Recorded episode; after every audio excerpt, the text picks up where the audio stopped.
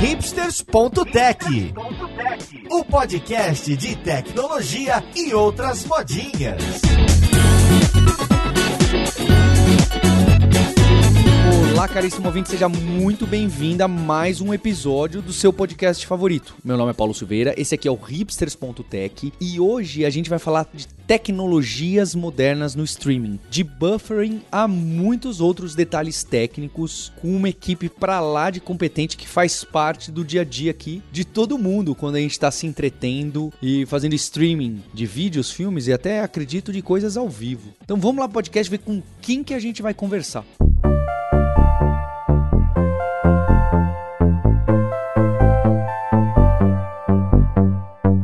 E antes da gente começar esse papo incrível e já mais avançado em tecnologia, eu queria fazer um convite para você que já deu seus passos na carreira e tá com aquela dúvida. Será que eu sigo para algo mais de gestão? Eu vou pro engineer manager? Eu vou querer ser VP? Vou querer ser CTO? Vou querer fazer gestão de pessoas? Ou será que eu gosto mais do lado puro tech? Eu quero me tornar sênior, eu quero ser tech lead, eu quero ser staff, principal, esse monte de nome de cargos diferentes que começaram a aparecer aqui nas nossas carreiras, na nossa comunidade. Pois é, dia 24 de setembro em São Paulo tem um evento presencial que é o Dev Leaders Conference. Entra lá, devleaders.com.br, garante sua vaga, compre seu ingresso, porque a gente vai ter a Roberta Arcoverde, a gente vai ter o Maurício Aniche, a gente vai ter o Dev Soltinho, a gente vai ter o Felipe Calçado, a gente vai ter a Carol Santos, Tech Lead aqui na Lura. E são duas tracks diferentes, uma mais focada em gestão, uma mais focada em liderança técnica, e a gente vai ver que não tem muita resposta exata. Você vai poder confrontar essas duas possibilidades de carreira, você vai poder ver como que as pessoas que chegaram lá trabalharam, que dicas elas têm para dar, tudo em formato de cases. Essas pessoas estão na liderança de diversas empresas brasileiras e de fora e vão trazer para você essas ideias, melhores práticas e estudos de caso. devleaders.com.br para essa conversa de hoje, eu tô aqui com a equipe da Globo. Olha só, eu tô com o Paulo Mendes, que é cientista de dados, e que eu já fiquei curioso de saber o que que cientista de dados vai aparecer na conversa sobre streaming. Tudo bem com você, Paulo? Tudo sim, Paulo. A ciência de dados tá em tudo, inclusive no streaming. Pois é, a gente não consegue se livrar, né, Paulo? É. Junto do Paulo, meu xará, eu tô com o Nedimar Turati, que é gerente de produtos. Tudo bem com você, Nedimar? Opa, tudo bem. Muito feliz de estar aqui nesse podcast tão legal. Eu que agradeço a oportunidade. Tô também aqui com a Flávia Santo, que é coordenadora de infraestrutura na Globo. Oi, Flávia. Oi, Paulo. Muito bom também estar aqui com vocês hoje para contar um pouquinho sobre o nosso CDN. E tô com o Igor Macaúbas, que é diretor de plataformas e é amigo de muitos colegas meus que tiveram a carreira e ainda estão em carreira na Globo, né? Uma empresa de, de tecnologia que criou muita coisa aí do ecossistema de tecnologia do Brasil, especialmente no Rio de Janeiro, mas no Brasil inteiro. Tudo bem com você, Igor? Valeu, Paulo. Muito prazer estar participando aqui do podcast com esse grupo aqui. Vamos ver se, se eu vou sair, me sair bem aqui com essa turma que é muito inteligente. E eu tô aqui com uma pessoa mais inteligente que eu, a Roberta Arcoverde, para fazer as questões difíceis e técnicas, nossa co-host. Oi, Roberta. Oi, Paulo. Que isso? Tô te elogiando demais, né, Roberta? É sincero, Não. mas é. Não tem nem motivo para puxar o saco assim, mas é, fica aí o elogio. Eu tô bem acostumada já, você sempre faz isso. Mas também feliz de estar falando com a galera da Globo, que eu tenho usado muito para assistir Pantanar. Olha só, vocês não esperavam por um jabá de cara assim no podcast, viu? Aqui é, aqui é, é um podcast profissional. O pessoal convidado já recebe jabá assim no minuto 5 do podcast. Muito bom, muito bom. Pantanal realmente é um enorme sucesso no streaming. A gente vai falar um pouco sobre Pantanal também. Tá travando o vídeo, Roberto? Não, tá não. Tá, tá perfeito. Tá, já peguei até o sotaque. aí, aí tá bom, ótimo. E para começar essa conversa, eu queria dizer com muito orgulho, tá? Tem muitas pessoas da minha rede de contatos sem tecnologia, alguns que se tornaram grandes amigos e amigas, que participaram ali da Globo, como eu falei na introdução. Não só isso, para reforçar o exemplo, no episódio número 11 do hipsters.tech, de setembro de 2016, hein? Seis anos atrás, a gente tava aqui com o Emerson Marcedo, que trabalhava na Globo, trabalhou muitos anos lá, para falar de streaming. E mas era um papo do começo e realmente seis anos atrás pra cá, né? Tudo mudou. Quantidade de acesso e o trabalho que vocês têm hoje deve ser realmente exponencial. Então, eu acho que eu, eu queria colocar uma pergunta de início para entender, porque muitas vezes pra gente que trabalha com tecnologia, essa parte de streaming, vídeo, codec, é algo que a gente só. A gente é usuário, né? É curioso, nós, pessoas desenvolvedoras de software, quando a gente vai falar de vídeo, de streaming, a gente fica um. É que nem cibersegurança, sabe? É legal, eu deveria entender um mínimo, mas eu não sei nada do que, que é aquele assunto. Então eu queria começar pelo simples arquivo de vídeo que se tem na internet. Por que, que o desafio de um streaming não é simplesmente um arquivo na internet que a gente baixa do servidor da Globo? Olha, essa é uma pergunta muito boa, tá, Paulo? Assim, a gente tem. é, a tecnologia de streaming é uma tecnologia realmente muito específica e ela está diretamente conectada à capacidade de distribuição de conteúdo, né, que a gente chama de CDN Content Delivery Network. O que que é uma Content Delivery Network? É uma rede de computadores geograficamente distribuída, então não ficam todos no mesmo data center, não ficam todos no mesmo lugar. E essa rede ela faz a entrega dos conteúdos para os usuários finais. A internet é uma rede de redes. Né? Quando a gente olha para a arquitetura da rede pública, a gente tem uma- um monte de pontos de interconexão. E o que, que esses pontos de interconexão geram no final das contas? Eles geram gargalos. A CDN é uma forma de você atravessar esses gargalos sem gerar uma penalidade para o usuário final. É basicamente, quando a gente olha para o conceito de uma CDN, ela nada mais é do que um proxy reverso. né? A gente armazena os arquivos de vídeo muito próximos do, do, do usuário, o mais próximo possível do usuário, né? E cada request que chega para nossa infraestrutura, a gente tenta designar aquele request para ser atendido pelo servidor que está mais próximo geograficamente, mas também em termos de distância de rede. Né? Quantos saltos de rede aquele usuário vai fazer para ele conseguir chegar no servidor e baixar aquele arquivo. E é muito mais do que só um arquivo, né? Porque as conexões de última milha, né, que é o nosso 4G, a nossa fibra que a gente tem em casa, ou, ou a conexão a cabo, é, também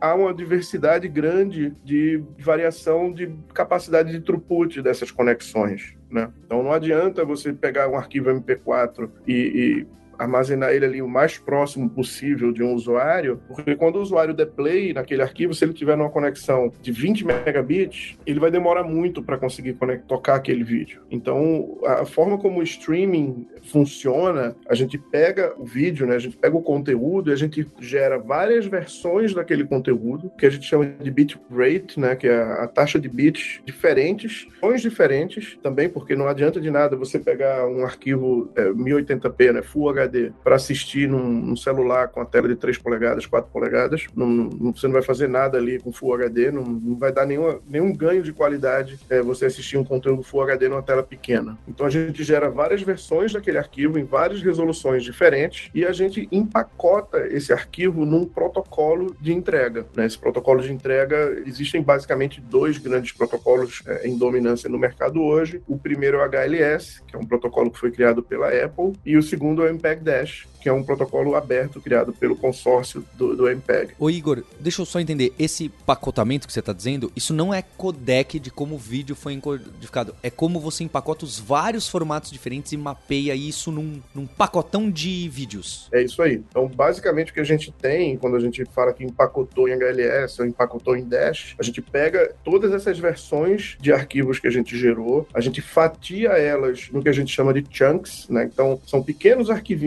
Na verdade, quando você está assistindo um vídeo, você está baixando dezenas de pequenos arquivinhos com o conteúdo do áudio e o conteúdo do vídeo. Então, o player de vídeo, que é o componente que está no, no, no- client, né? Que está no, no aplicativo do usuário, ele tem a inteligência de ler esse formato, né, MPEG Dash ou HLS, entender qual que é a disponibilidade de banda que ele tem para fazer o download desses arquivos, escolher a resolução que ele vai baixar e fazer o sequenciamento dos downloads. Então não é, não é simplesmente você vai lá e baixa um arquivo MP4 e toca. Você baixa, na verdade, dezenas de arquivos sequencialmente e aí você vai tocando. E tem uma mágica que acontece no, no player também, que é se a tua conexão varia na hora que você está assistindo ao conteúdo, tipo, ah, a conexão ficou mais lenta, por qualquer razão. Alguém no quarto do lado, ou, ou- ou, sei lá, alguma, algum update começou a rolar no teu computador e aí tu tem menos banda disponível para o streaming, né? O player de vídeos, ele percebe isso e ele consegue variar de uma resolução para outra. Então ele fala assim, ah, nossa, eu estava assistindo aqui em 1080p e aí, de repente,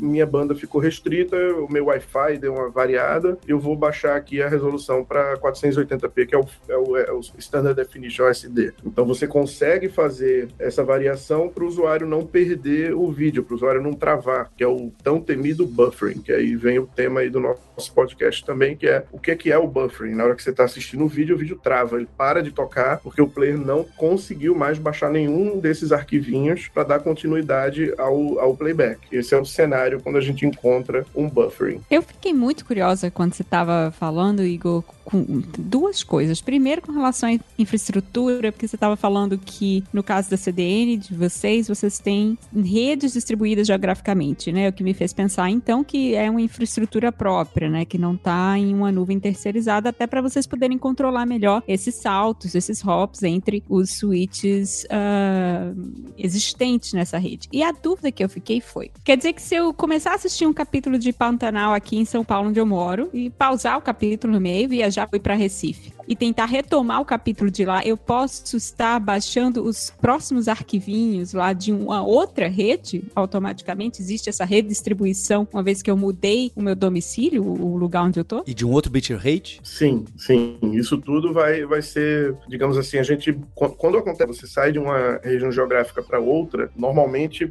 há um, um, um, delta de tempo grande, né? Você não tem, ainda não inventaram, infelizmente, teletransporte. Então, se você pega um avião do, de São Paulo para Recife, você vai demorar umas duas a três horas para chegar em Recife. Quando você chegar em Recife você apertar play no seu celular, você, a gente vai reiniciar a tua sessão de vídeo. E aí, nesse momento que a gente reinicia a sessão de vídeo, existe um protocolo de handshake, né, que acontece nesse momento, e a gente vai definir qual que é o servidor mais próximo de você para você reiniciar iniciar esse playback. E também vai haver uma, uma nova aferição da tua performance de última milha para saber qual o melhor bitrate para buscar. Né? Então, sim, você vai começar a assistir o, o, conteúdo num servidor em São Paulo, e aí, à medida que você mudou de domicílio, você vai continuar o playback em um servidor que está numa rede totalmente diferente em outro lugar. Isso acontece. E aí, um ponto, Roberta, que eu queria comentar, que você falou, é sobre o fato da gente ter construído uma CDN própria. Eu acho que tem um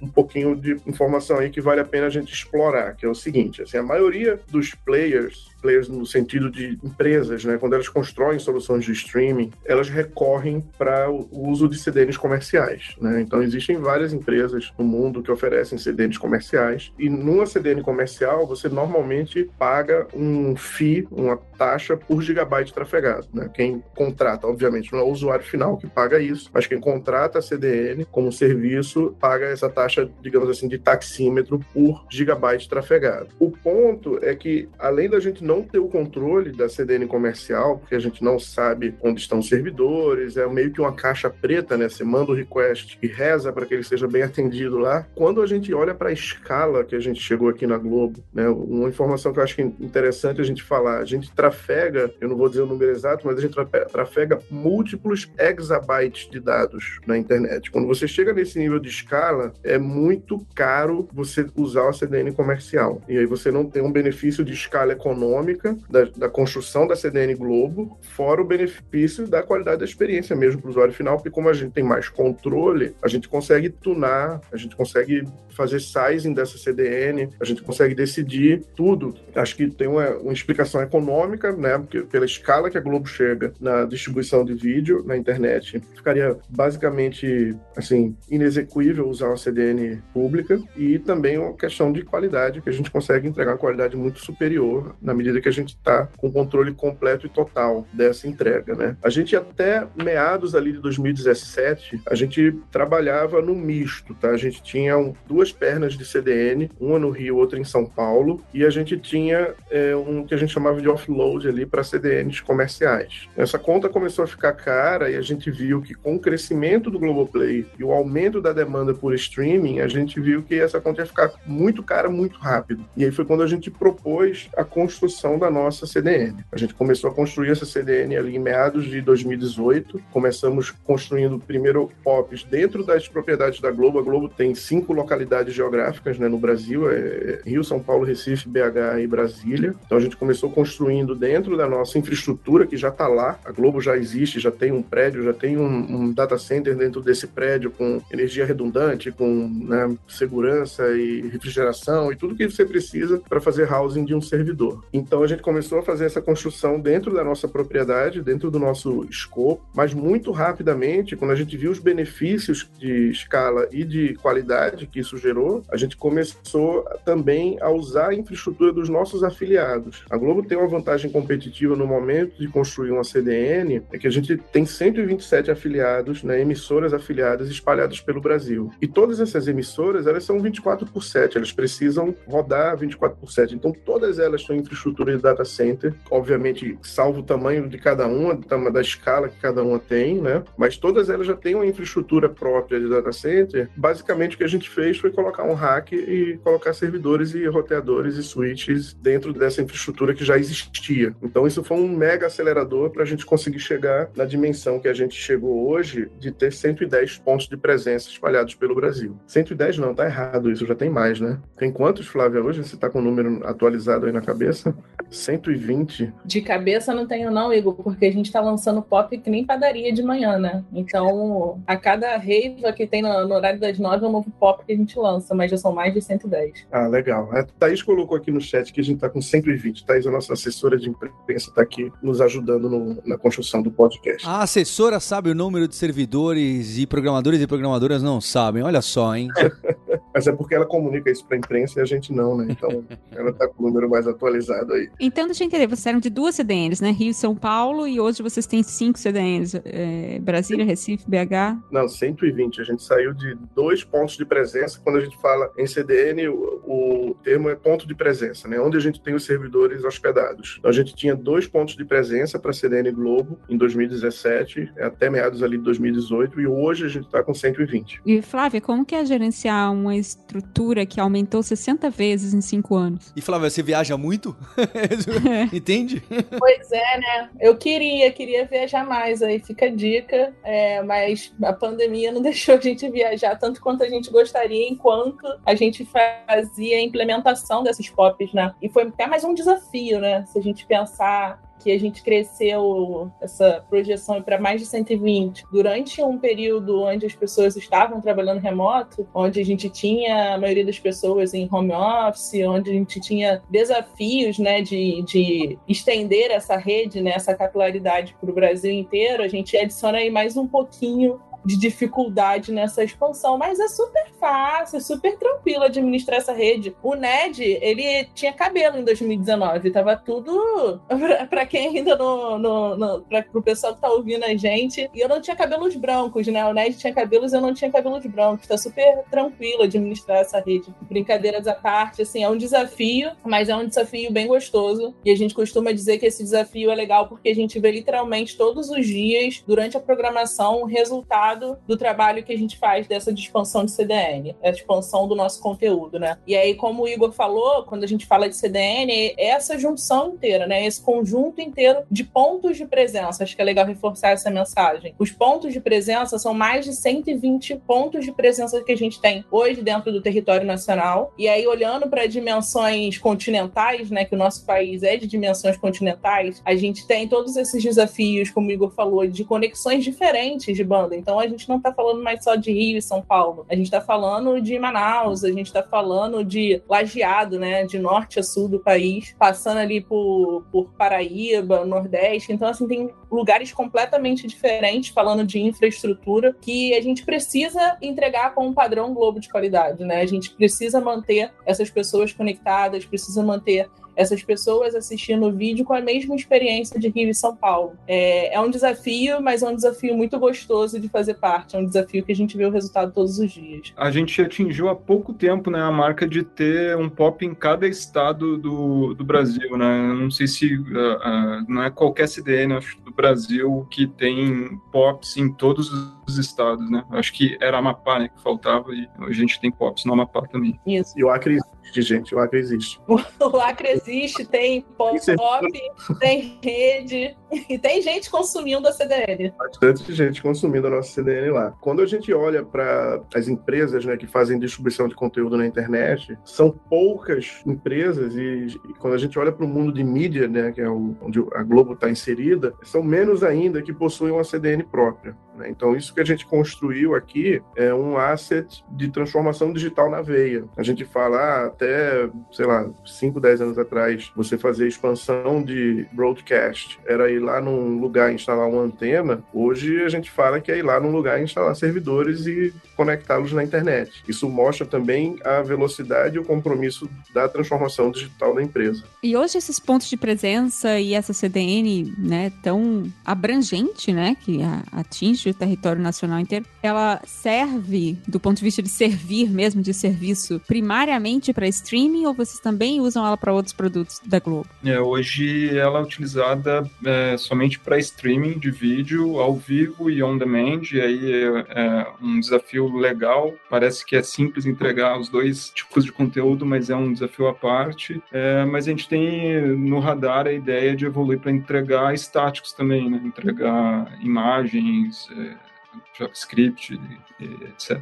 E quais são as diferenças do on-demand e do ao vivo, assim, tecnicamente? Como que essas duas entregas te trazem desafios diferentes? É, o, o VOD, né, o conteúdo on demand, você consegue ter um tempo de cache maior, né? Você pode, até o Paulo pode falar melhor aí depois, a gente tem uma estratégia que outros OTTs famosos aí utilizam também de enviar o conteúdo para CDN ou para aquele servidor na ponta antes do usuário clicar no play ali. Então a gente chama de pré-cache, né? Você é, armazena o, o, conteúdo no servidor antes dele acess, é, ser requisitado. Para o ao vivo também é possível essa estratégia, mas mais é, ela é mais arriscada, né? Porque é, o, o, ao vivo está sempre, como, é, o nome já diz, ele está sempre mudando, né? Então eu posso enviar se ele não for consumido ali, aquele chunk de vídeo de 5 segundos. Eu não sei se ele vai ser consumido ou não. Né? E, e depois de, sei lá, duas horas no máximo, que é o tempo ali de um, que a gente chama de DVR, né? O tempo que o usuário consegue solicitar de um streaming ao vivo para trás. Aí tem várias características de dispositivos, né? Não é todo dispositivo que consegue acessar esse DVR e tal. É, depois dessas duas horas, o conteúdo não tem mais que estar naquele servidor, ele é rotacionado, ele está sempre sendo rotacionado, né, sobrescrito por um conteúdo novo da transmissão ao vivo.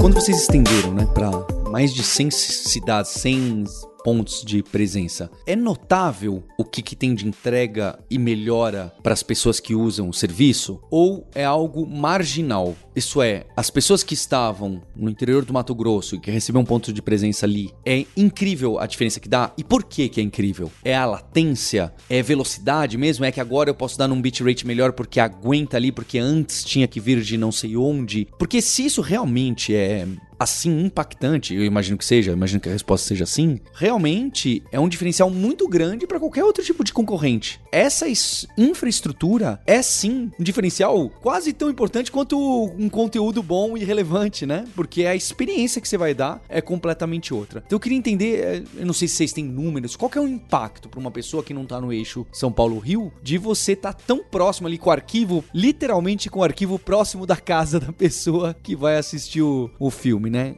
Como que é isso? Eu posso tentar responder, né? Eu acho que eh, os números que a gente tem é, assim, tem algumas métricas muito importantes quando a gente fala de experiência de consumo de vídeo na internet, né? Uma que a gente persegue muito é o, o tempo de início, ali, o join time, né? Entre o tempo entre o usuário clicar no vídeo e, e ele efetivamente começar a ser consumido. Essa métrica, por exemplo, a gente consegue reduzir pela metade, por cerca da metade. Então, assim, e, e nesse cenário, cada segundo a irritabilidade do usuário vai crescendo exponencialmente, né? Então, assim, se eu diminuir de dois segundos para um segundo, pô, é uma baita diferença, né? É, assim, de 8 para 4, então é, pô, é, é exponencial a diferença, né? E a gente consegue essa redução, é, é, tão importante a CDN nesse ponto, porque a internet é, é terra de ninguém, né? Então, é, passa por vários servidores. Se a gente dependesse de ter um MP4 em um servidor único numa localidade longe dos usuários, a distância que alguns usuários têm que passar e redes diferentes que podem engargalar, que pode ter perda de pacotes no, no meio desse consumo do vídeo é muito grande.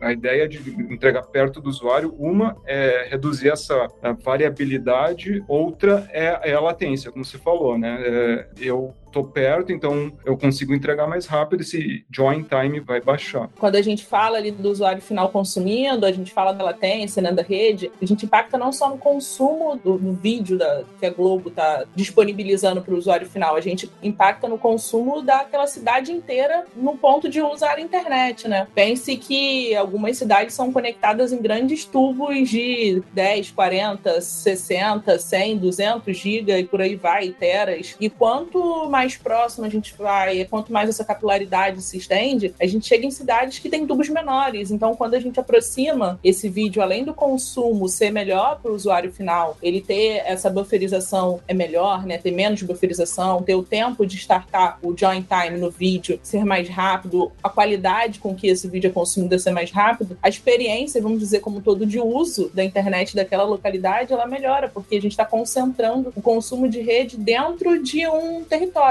dentro de uma de uma cercado, vamos dizer assim. E a gente libera, vamos dizer assim, o tráfego contínuo, como o Ned falou, né? Um vídeo em streaming são vários chunks que estão sendo enviados o tempo todo entre um ponto X e um ponto Y. Imaginem que se um usuário que está lá no sul do país está o tempo todo consumindo um chunk, né, um, um streaming que está vindo aqui em São Paulo, a gente está o tempo todo consumindo os grandes links das operadoras, os grandes links de, de ocupação, né? E por isso, além além da nossa estratégia de distribuição da CDN, além dela é, melhorar o nosso consumo de vídeo, vamos dizer assim, para o usuário final, ela melhora também a estratégia de distribuição de internet do local, melhora o uso da internet para as operadoras. Quanto mais elas se conectam com a gente nessas, nesses pontos de presença final também, melhor elas consomem, melhor elas utilizam a sua própria infra de rede, melhor elas utilizam a melhor conexão, né? Melhor elas utilizam a conexão que tem entre a Globo e e, o usuário final. E é, esse, esse ponto que a Flávia colocou é super importante, porque o conteúdo da Globo é um conteúdo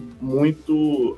Ele, ele fala com muita gente. Então, quando a gente tem, por exemplo, um Big Brother no ar, a gente tem milhares de pessoas em todo o Brasil conectadas assistindo as câmeras do Big Brother. E se a gente não tivesse uma estratégia robusta de distribuição que a gente construiu esses últimos anos, o efeito dessa audiência para a performance da internet internet do país seria negativo, né? Porque a gente iria engargalar os links de todas as operadoras, de todas as localidades do Brasil, porque elas teriam que vir buscar esse vídeo aqui em Rio e São Paulo. E com a consequência disso é que as outras coisas que funcionam usando a internet, que eventualmente precisam percorrer esse mesmo caminho, seriam prejudicadas. Então, durante um, um, um horário ali de pico do Big Brother, por exemplo, ou de um jogo de futebol também, que são momentos ali onde a gente tem uma enorme audiência na internet, você nem conseguir fazer uma videochamada, você não ia conseguir fazer uma chamada via WhatsApp, eh, ou ia ficar travando, ou você não ia conseguir abrir o vídeo, ou você não ia conseguir fazer uma compra no e-commerce, porque a gente, entre aspas, estaria deixando a internet do Brasil inteira lenta. Né? Então a gente traz um benefício de escala em toda a cadeia de internet do Brasil quando a gente assume uma estratégia de distribuição é, descentralizada feita a gente construiu. E aí eu queria ouvir um pouquinho mais então de como que a gente usa análise de dados dentro dessa infraestrutura, né, para tomar que tipo de decisões, por exemplo, e que ferramental mesmo de análise de dados que vocês usam, se também é algo que foi construído dentro da Globo, ou se vocês se utilizam aí de, de ferramentas de observabilidade externas, como que funciona? Acho que nesse ponto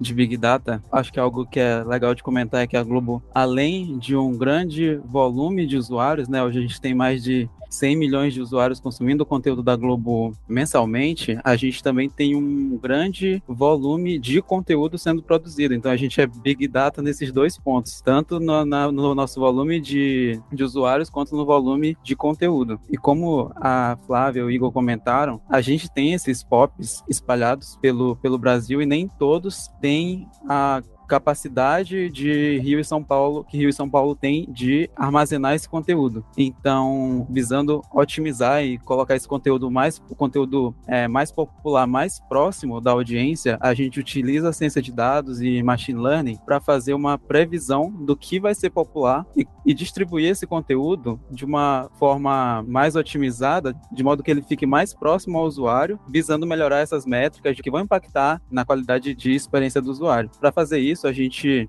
utiliza dados históricos de, da, da, audiência que os vídeos que já estão na plataforma estão tendo, assim como também é, metadados dos vídeos, o título, que tipo de conteúdo é aquele, para tentar fazer uma, uma previsão mais acurada. Então, por exemplo, Pantanal, a pessoa que não está ali na hora em casa para assistir Pantanal, na hora que está sendo veiculado na TV, é, aquele episódio vai estar disponível no Globoplay assim que a novela acabar na TV. Então, o usuário que não está em casa, que gosta de, de acompanhar a novela e vai tentar assistir assistir aquele conteúdo, é importante que aquele conteúdo que a gente sabe que é popular, ele esteja o mais próximo dele possível. E a gente não tem nenhum dado histórico sobre aquele episódio que vai ao ar no dia, mas a gente sabe que é Pantanal, a gente sabe que é uma novela de alta audiência, então a gente, antes desse usuário tentar dar o play em Pantanal, a gente já vai, coloca esse conteúdo que a gente sabe que é popular, utilizando análise de dados, próximo do usuário para que ele consiga consumir esse conteúdo de forma da melhor, da melhor forma possível. No ferramental, a gente utiliza diversos tipos de modelo, de machine learning. A gente utiliza modelos de séries temporais para fazer previsão baseado no histórico de audiência. A gente também utiliza redes neurais para fazer previsões baseadas em,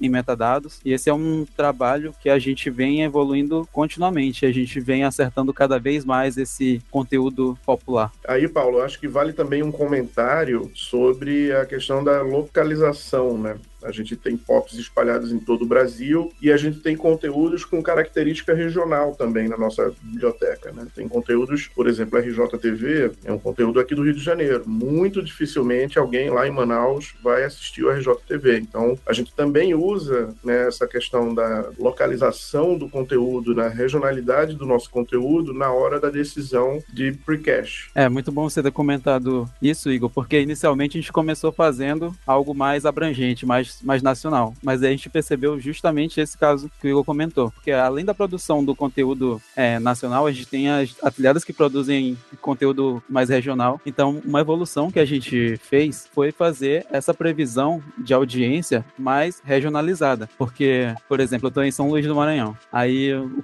clássico maranhense, Sampaio Correia e Motoclube. Tá, eu tenho esse conteúdo que foi produzido e tem uma alta, pode ter, provavelmente vai ter uma alta audiência no Maranhão. É interessante eu posicionar os trechos desse jogo no pop do Maranhão, mas talvez, ou provavelmente não será, interessante eu posicionar esse conteúdo lá no pop do Rio Grande do Sul, porque lá não vai ter muito apelo, mas aqui vai ter. Então, essa regionalização, essa variável, né, no nosso contexto de, de, de, de previsão de audiência, a gente conseguiu uma, uma boa melhora nessa previsão. Em alguns pops, a gente consegue atingir é, metade da audiência do, do pop só com as nossas, só com o conteúdo que a gente pré-posicionou baseado nessa inteligência de popularidade. Ou seja, além do consumo orgânico, a gente reservando um espaço só para esse, só esse conteúdo é, que a gente pré-posiciona, a gente consegue atingir metade da audiência só com esse conteúdo que foi pré-posicionado baseado nessa previsão de popularidade. E essa questão de, de análise de dados, é, predição e etc. em relação ao pre-caching, é, entendi perfeito, né? Em relação à região, horário, popularidade, etc. Também é de indivíduo a indivíduo? Deixa eu dar um exemplo. O Paulo loga lá no Maranhão todo dia às oito e meia da noite para ver o Jornal do Maranhão. Então, na próxima vez que ele logar perto desse horário, já vai haver um pre-cache para aquela pessoa, independente do pop, já tá bem populadinho esse jornal lá. Também isso é individual do cliente, do device, ou nesse nível não chega, é mais genérico? Bem, nesse a nível de usuário, a gente não faz hoje. É algo mais baseado no conteúdo. Então, Perfeito. se aquele conteúdo tem uma popularidade regional, é que a gente acha que vai ter uma popularidade regional alta, então ele vai ser é, posicionado no, no pop mais, mais próximo lá, mas a nível de usuário. É, o ganho deve ser muito marginal. Sim. É, até porque, é, e aí, Paulo Silveira, agora, a capacidade que a gente tem, ela não é uniforme. Existem pontos de presença que tem 10 servidores, existem pontos de presença que tem dois servidores. Isso varia de acordo com a região, isso varia de acordo com o tamanho do tráfego naquela área, né, a quantidade de assinantes que a gente tem e de usuários da Globo que a gente tem naquela região. Então, é, eu não tenho como levar todos os conteúdos que ficam aqui no Rio e em São Paulo para todos os lugares do Brasil, porque eu tenho restrição de espaço em disco no final. Essas máquinas têm, eu não sei se a Flávia sabe de cabeça quantos SSDs tem, mas são muitos, muitos discos SSD e a gente tem um limite, né? Então a gente precisa trabalhar dentro desses limites na hora que a gente faz essa, esse pré-posicionamento. E complementando um pouco, Igor, nesse ponto, o precast hoje também leva em consideração o tamanho dos vídeos que a gente vai pré-posicionar, o espaço em disco que esses vídeos vão, vão ocupar nesses servidores. Então, às vezes, não vale a pena eu pré-posicionar posicionar um conteúdo gigante lá 4K, sendo que eu posso posicionar vários conteúdos menores que vão atingir uma, uma audiência maior e possibilitar que mais pessoas tenham uma melhor qualidade de experiência em uma localidade que tem um, um, um pop com uma capacidade menor.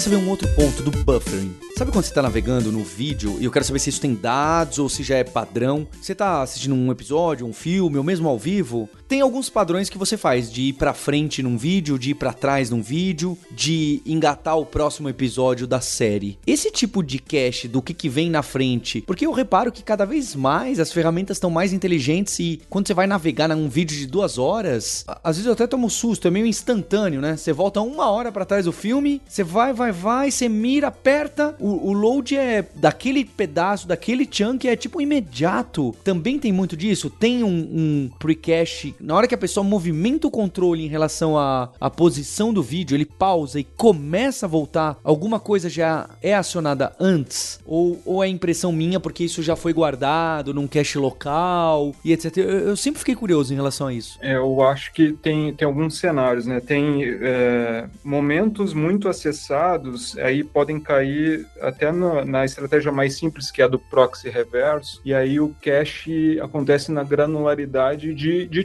chunks, de, de objetos de, de, vídeo, né? Do manifesto, do chunk. Entendi. Aí você vai estar tá tendo uma experiência boa nesse cenário. No caso que o Paulo estava explicando de pré-cache, a gente hoje faz o pré-cache na granularidade de mídia. Então, cada quando a gente faz, diz que faz o pré-cache de um episódio de Pantanal, a gente está fazendo o pré cache do episódio de Pantanal em todas as resoluções possíveis. É, é uma coisa que a gente quer evoluir para ter uma granularidade por dispositivos e talvez no futuro até por momentos, né? Tipo, é, melhores momentos de uma partida de futebol, é, talvez você tenha o compacto ali, tem algum momento que o pessoal volta e quer assistir várias vezes o gol ali. Talvez valha a pena ter esse momento pré-cacheado e, e alguns, alguns outros momentos não. É um um estudo que a gente não fez ainda, mas com certeza é algo que vale a pena ser discutido. E um ponto que pega aqui também, né? A turma da Lura, o pessoal de vídeo, a gente já teve muito disso, não é? Porque, pensa só, tem muitas empresas, não só de educação, não só de entretenimento, que hoje em dia o vídeo é algo, assim, essencial. Também a distribuição de vídeo é essencial. Então, dependendo do seu tamanho, acho que o caso de vocês é muito único, né? São poucas empresas que têm o porte de vocês e essa necessidade e essa relevância da entrega do vídeo. Mas quando a gente está falando de, de, empresas menores que trabalham com vídeo, como que é o cenário hoje das ferramentas, bibliotecas e talvez até SaaS para trabalhar com isso que o Igor falou que era o empacotamento, né? HLS, esqueci o outro nome que ele citou. E também para trabalhar com um pouquinho de mínimo de CDN e quem sabe ainda alguma proteção ali, né? O, o que, que as pessoas usam hoje em dia? Ah, tem uma biblioteca do Python que já faz isso, basta você colocar, você aperta um botão, ele mesmo já converte para todos os, os formatos, bitrates, tamanhos, aspectos, se é para TV, se é para celular, e aí tá aqui o formatinho do HLS. E ele mesmo, se você falar quais são as duas CDNs, ele já joga. Então, o que, que existe de hoje de biblioteca open source, ou talvez até de sistema SaaS lá do Vimeo, que antigamente algumas pessoas usavam como CDN, hoje em dia mudou um pouco o que, que eles o foco deles? Como que é esse mercado? Bom, ex existem plataformas de vídeos, né, como um serviço. A, a gente aqui, todo mundo está é, podcast pela Globo é da área de plataforma de vídeo e áudio, né? A gente é uma área que meio se compara com essas empresas que provêm o serviço de plataforma de vídeo, que é justamente isso que você falou. Eu tenho um conteúdo. Meio não, né, Ned? Vocês fazem um negócio incrível igual a eles. Né? É. é isso. Meio não. Tem muito mais, né, numa entrega de vídeo do que simplesmente a CDN. Né? Sem dúvida, sem dúvida. Tem toda um, um, uma camada de inteligência, que é o que o Ned está pontuando aqui como plataforma de vídeo, né, que faz toda a parte de gestão. Quais conteúdos estão disponíveis, quais conteúdos não estão disponíveis, se esse conteúdo é um conteúdo aberto, se esse é um conteúdo que precisa de, de autenticação e autorização para alguém acessar. Né? Tem toda um, uma, uma heurística de segurança, porque assim, o arquivo do vídeo está lá na CDN, né? Está lá dentro do servidor, mas eu não quero que um pirata plugue o aplicativo dele ou o site dele na minha CDN para distribuir meu conteúdo sem eu ter o analytics daquele conteúdo, sem eu poder monetizar com anúncios aquele conteúdo, né? Então a gente tem um layer bastante robusto também de segurança para evitar que, que, alguém entre lá no, no, no, servidor e faça o download do arquivo, né? O nosso próprio player que a gente produz aqui, ele tem um, uma inteligência para fazer esse handshake, para saber como baixar o arquivo, como gerar o token de segurança. Esse token é um token que tem uma expiração por tempo. A gente também faz controle de acesso simultâneo para você não pegar o seu login do Globoplay e distribuir para 100 pessoas e todo mundo ficar pendurado lá assistindo o conteúdo do Big Brother, que é um conteúdo premium, que é um conteúdo pago, né? Então tem um monte de inteligências que são embarcadas no que a gente chama de plataforma de vídeos. E para realizar essas operações, então, o que, que vocês usam dessas bibliotecas para fazer esses empacotamentos, para fazer esses o FFmpeg na unha, não sei, entende o que eu quero dizer? Quais são essas bibliotecas open source que vocês usam muito aí para sistemas muito para realizar todo esse trabalho. É, então, dentro da plataforma aí, cada componente a gente vai avaliar o make or buy, né? Então, a FFmpeg a gente utiliza sim para fazer o encoding, né, o transcoding do, do, conteúdo, tem uma, um time, uma área dentro da plataforma de vídeos especializada nisso, e esse time também integra com um provedor de, de, de encoding na nuvem, né, quando a gente não tem capacidade para fazer, ou é mais barato fazer o transcoding é, nesse provedor, a gente faz o offload para eles. Não, não é bem, uh, não, eu não sou desse time, eu estou aqui, posso estar falando alguma besteira, mas é, isso vale para a CDN, por exemplo. A gente investe fortemente na CDN Globo é, e aí a gente usa software open source, né? É, a gente é muito baseado em, em toda a plataforma em, em, open source, mas tipo o Globoplay Internacional a gente não tem POPs fora do Brasil e aí a gente se apoia em CDNs comerciais. Para todas as partes, tipo DRM, é, a gente usa uma solução de mercado, né? DRM é é a tecnologia que protege o conteúdo contra cópia, né, contra acesso indevido. É um, é um fornecedor de mercado, né, ele sabe integrar com todos os dispositivos, fazer essa criptografia aí do, do conteúdo e a decriptografia no, nos clientes, é, não vale a pena para a Globo. Não, acho que a Globo gastaria muito e não teria um retorno é, satisfatório se ela é, é se propusesse a resolver esse problema de multi-DRM. É, eu acho que esse, esse, é um ponto importante, Paulo. Assim, existe uma biblioteca mágica que você joga o arquivo e ela resolve tudo para você? Não, não existe. Porque a complexidade de você entregar streaming na internet ela é muito muito maior do que um script ou uma biblioteca é, em Python. Né? Então, existe, uma, existe uma, um número gigantesco de soluções open source e também soluções licenciadas, né? e a gente se apoia basicamente em todas elas para fazer as soluções de vídeos da Globo. FFmpeg é um exemplo, o servidor web é, Nginx também é um exemplo, que a gente usa bastante aqui. A gente usa Lua, é a linguagem também de programação que a gente roda dentro do próprio servidor web na ponta. A gente usa Redis, a gente usa Memcache, assim, toda a nossa CDN é baseada em Linux. Quando a gente vai para ponta, lá para o player, né, a gente usa algumas bibliotecas JavaScript também, como o HLSJS, para o Chaka, que é um player também JavaScript, o Exoplayer, quando a gente fala de Android, né, que é um, é um player para dispositivos Android. Então, assim, tem uma, um número enorme de soluções open source que a gente aplica na construção desse produto de streaming. E não dá para simplesmente simplificar, porque é um, é um trabalho complicado, é um trabalho complexo. E tem vaga aí na, na Globo pra quem quer trabalhar com vídeo e assistir antes os episódios do Pantanal e, e do Big Brother, antes de, de ir pro ar, dar uma xeretada? Ou não? Não é assim, né? Que funciona. Mas e aí, tem vaga? Temos vagas, temos muitas vagas. Temos vagas para trabalhar no time da Flávia, é o time de infraestrutura, que está puxando aí toda a parte de deploy dessa CDN. Temos vagas para trabalhar no time do Paulo, na parte de ciência de dados. Temos vagas para trabalhar no time do Nedmar, né, que é mais focado ali em desenvolvimento full stack back-end. E temos vagas para trabalhar nos times de player, temos vagas para trabalhar nos times do Globoplay. Acho que hoje a gente está com mais de 100 vagas em aberto para profissionais de tecnologia, focado aí em desenvolvimento, infraestrutura, DevOps. Estamos com bastante vaga em aberto e a gente vai abrir mais, tá? Porque o investimento no digital da Globo é estratégico e continuamente crescente. Bem, queria agradecer o Igor, toda a equipe da Globo, queria agradecer aqui da Lura o Luiz Bassi, que sempre põe a gente em contato, e agradecer o time de vocês por sempre estar aqui, porque já fica o compromisso, hein? Quero ver o time do Big Brother e votação aqui em janeiro, fevereiro, aqui no Hipsters. Tô pedindo já ao vivo, hein? Porque já pedi aqui em backstage, mas agora eu quero compromisso aí. Fala, não, a gente vai arranjar sim. Tá certo? O que você acha, Igor? Coloca os outros aí no, na frigideira. Vamos, vamos fazer uma de Big Brother sim, eu acho. Olha lá, agora não tem volta. Muitas pessoas já pediram no Hipsters, viu? E dá parabéns aí pelo time, pelo time de tecnologia, pela empresa que fez muito aí. Acho que desde quando tecnologia não era modinha, tá certo? Vamos deixar aqui o, o teaser desse do Big Brother. É mostrar como a gente mitiga ataques de robôs na votação. Perfeito. Cuidado, hein? Que aí o pessoal vai falar: ah, então vou dar a volta por lá. Olha só, hein? Corajosos, hein? Vou, vou querer. É, sem dúvida, esse é um assunto que todo mundo gosta de, de ouvir. E antes de terminar esse podcast, não podia deixar de falar do devleaders.com.br.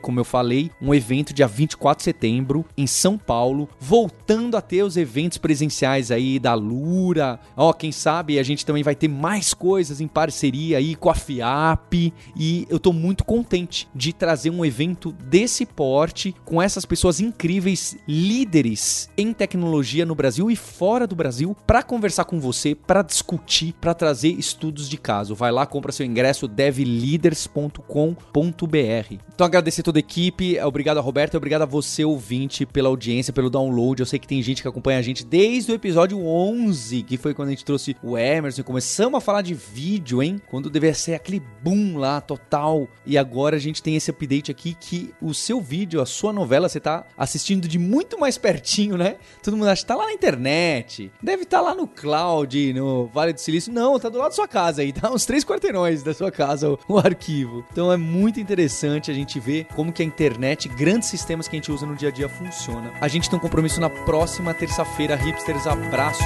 Tchau.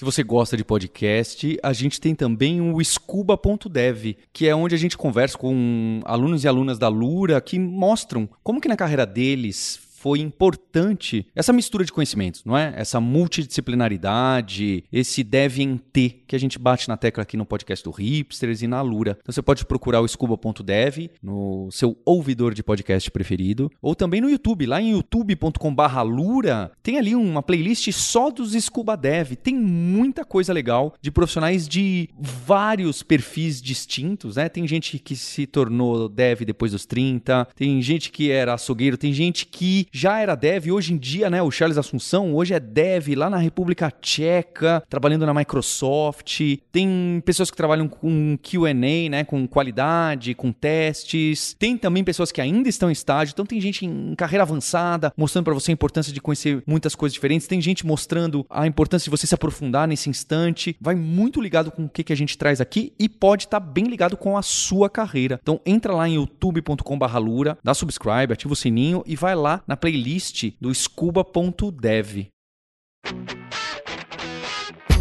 Você ouviu o hipsters.tech, produção e oferecimento alura.com.br. Mergulhe em tecnologia. Edição Radiofobia Podcast e Multimídia.